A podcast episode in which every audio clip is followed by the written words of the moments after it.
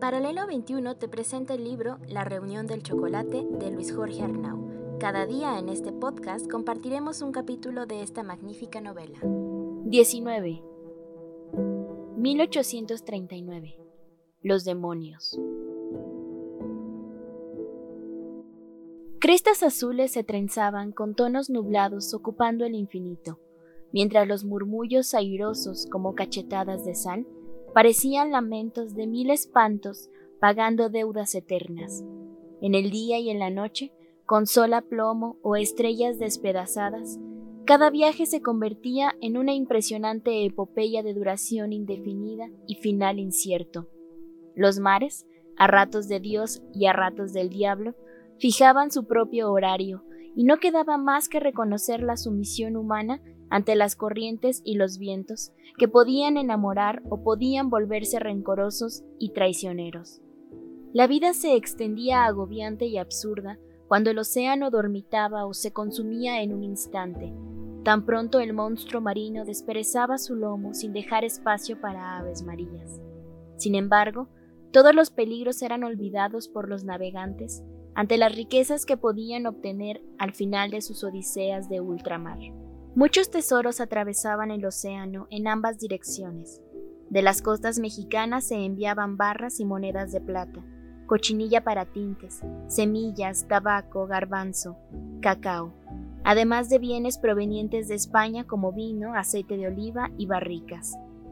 Por Manila salían telas y objetos de seda de China, que iban desde diminutos pañuelos y calcetas hasta colchas y manteles, al igual que cederías, porcelanas finísimas y piezas de nácar, alfombras persas, algodón, marfil y textiles de la India, abanicos, cajoneras, arcones, cofres, joyeros laqueados, biombos y porcelanas de Japón y conchinchina, jengibre de las costas de Malabar, alcanfor de Borneo, especias de las islas Molucas, Ceilán, Java, Siam e Indonesia, principalmente clavo de olor, pimienta y canela.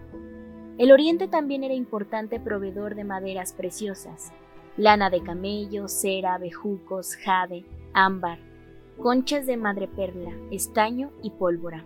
Aunque oficialmente el comercio de la nao de Manila se había suspendido años atrás, a raíz de la lucha independiente, eran muchos los que como Matarradona mantenían abierta aquella importante vía comercial que generaba enormes ganancias. Como se le había prometido, obtuvo la ansiada concesión de un candelabro nocturno para tratar de cauterizar sus fobias. Hubiera sido imposible tratar de escapar de la agobiante mirada ciega del océano y la llegada de las pesadillas.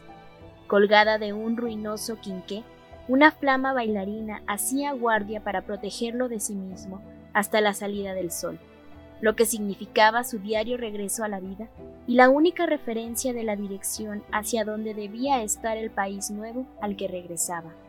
Era tres décadas más tarde de su captura, un anciano parcialmente inválido. Cuando se asomaba a cubierta, su rala cabellera blanca se desperdigaba en todas direcciones, dándole una presencia aún más patética mientras su andar por cubierta era titubeante y rengo, como presagiando una caída a cada paso. Sin embargo, se consolaba. Era el único que regresaba de aquel exilio virreinal.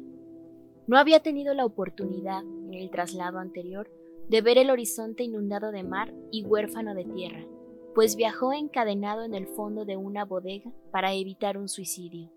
La visión azul era abrumadora, ocupando todo, poseyendo todo, abarcando todo, aunque a veces aquella novedad inmensa parecía rugir terrores agobiantes, ronquidos presagiando un despertar súbito, con oleajes como él nunca había imaginado, un abrazo de agua y cielo que amenazaba con triturar aquel mínimo trozo de madera flotando indefenso, parecido a un piojo en la palma de su mano, de esos que atrapaban en la prisión para aplastarlos con sadismo y compensar el sufrimiento producido por aquellos insectos. Los amaneceres fueron sucediéndose, avisándose que tal vez faltaba un poco menos para llegar, aunque esa verdad era siempre incierta. A bordo se vivían alternadamente periodos de tedio eterno y de pánico absoluto. La ruta de Urdaneta el famoso tornaviaje que seguía los navíos para regresar a América aprovechando las corrientes. Podía reducir el trayecto a solo 75 días, aunque las veleidades del viento y del océano cambiaban dramáticamente las expectativas, llegando a duplicarse dicho término. Apenas el cuarto día, una tormenta breve le mostró su debilidad para enfrentar al mar. El vómito se presentó de manera continua e incontenible, despedazándole las vísceras hasta casi matarlo. Tirado en el fondo de una de las dos bodegas esperaba, desahuciado por él mismo, la llegada de la muerte por mareo, en aquel antiguo galeón que sobrevivía recordando cuando era parte de la orgullosa Armada Española. Época truncada, un lejano día asiago, en que una borrasca arrojó el magullado cuerpo del navío contra los acantilados en las Islas Molucas, provocándole un enorme boquete que casi lo condenó a muerte. Fue rescatado a precio de remate por Matarrodón, quien transformó su interior para hacerlo carguero, pero aprovechando la mayor velocidad que los galeones podían obtener. El barco era un poco más corto, pero más ancho que una galera tradicional, y su acastillaje se había modificado de manera poco ortodoxa, pero muy útil, pues aún semejaba ser de combate, lo que mantenía a raya a los piratas que no podían definir con claridad las intenciones de aquel barco que, a decir de los expertos lobos de mar, había quedado convertido en un adefesio. Para liberar más espacio en la zona de carga, la plataforma donde se maniobraba la jarcia de proa había sido acondicionada improvisando unas letrinas para los marinos, que conectaba directamente al mar.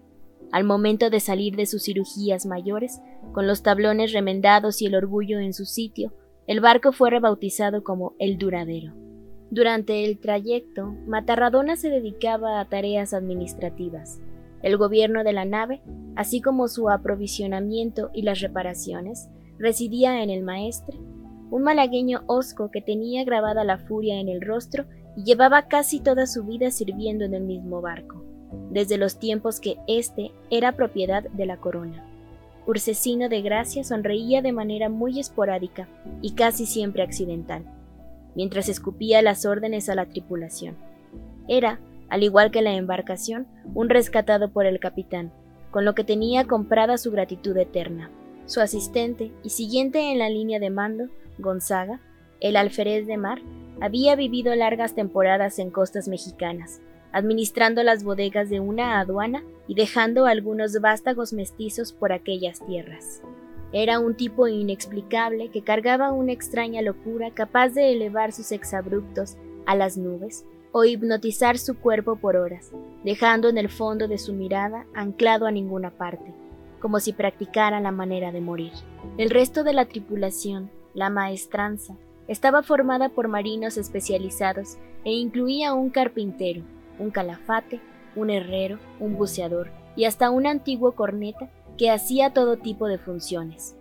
A dos semanas de la partida, una calma chincha pasmó a El Duradero durante tres días, anclándolo a un muelle invisible que lo sujetaba con aburrida pasión.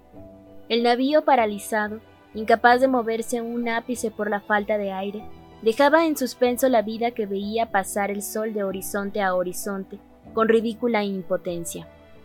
Era el momento propicio para las supersticiones. Moriremos abandonados por Dios. ¡Shh! Silencio. Espantar el mar es atentar contra el Creador. El mar no duerme, corrigió Gonzaga. Solo vigila esperando nuestro descuido. Por eso sigue babeando espuma. Ahora es cuando salen los monstruos del océano anunciaba Ursencio sin empacho, hablando apenas con la garganta. He visto a muchos colgarse de cubierta por temor a las ánimas de los marineros ahogados. Fueron días asiagos donde la canícula crucificaba a los marineros que se atrevían a meterse en cubierta. Camastros y hamacas se convirtieron en el único pasatiempo para curar los males de hastío y tedio que causaban estragos y desataban miedos de esos que siempre navegaban en los océanos, anunciando seres terroríficos y muerte por soledad, epidemias de escorbuto y encuentros con fantasmas y piratas salidos del infierno, mientras las velas inmóviles caían desguanzadas sobre los mástiles, alejando cualquier posibilidad de avance.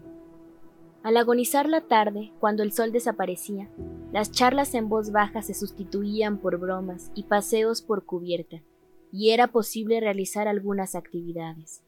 Los cantos desafinados retaban al océano y los juegos de azar trasladaban de un bolsillo a otro los pagos por recibir a la llegada a puerto. Las diferencias con el ocio de la prisión, sin embargo, eran extremas, porque el cielo inacabable lo invitaba a descifrar nubarrones y estrellas, descubriéndose en la oscuridad inminente. Para él, esperarse había vuelto parte de su vida, por lo que los abandonos del viento eran un asunto mínimo comparada con los barrotes inamovibles que amanecían cada mañana con las peores intenciones de convertirse en su ataúd.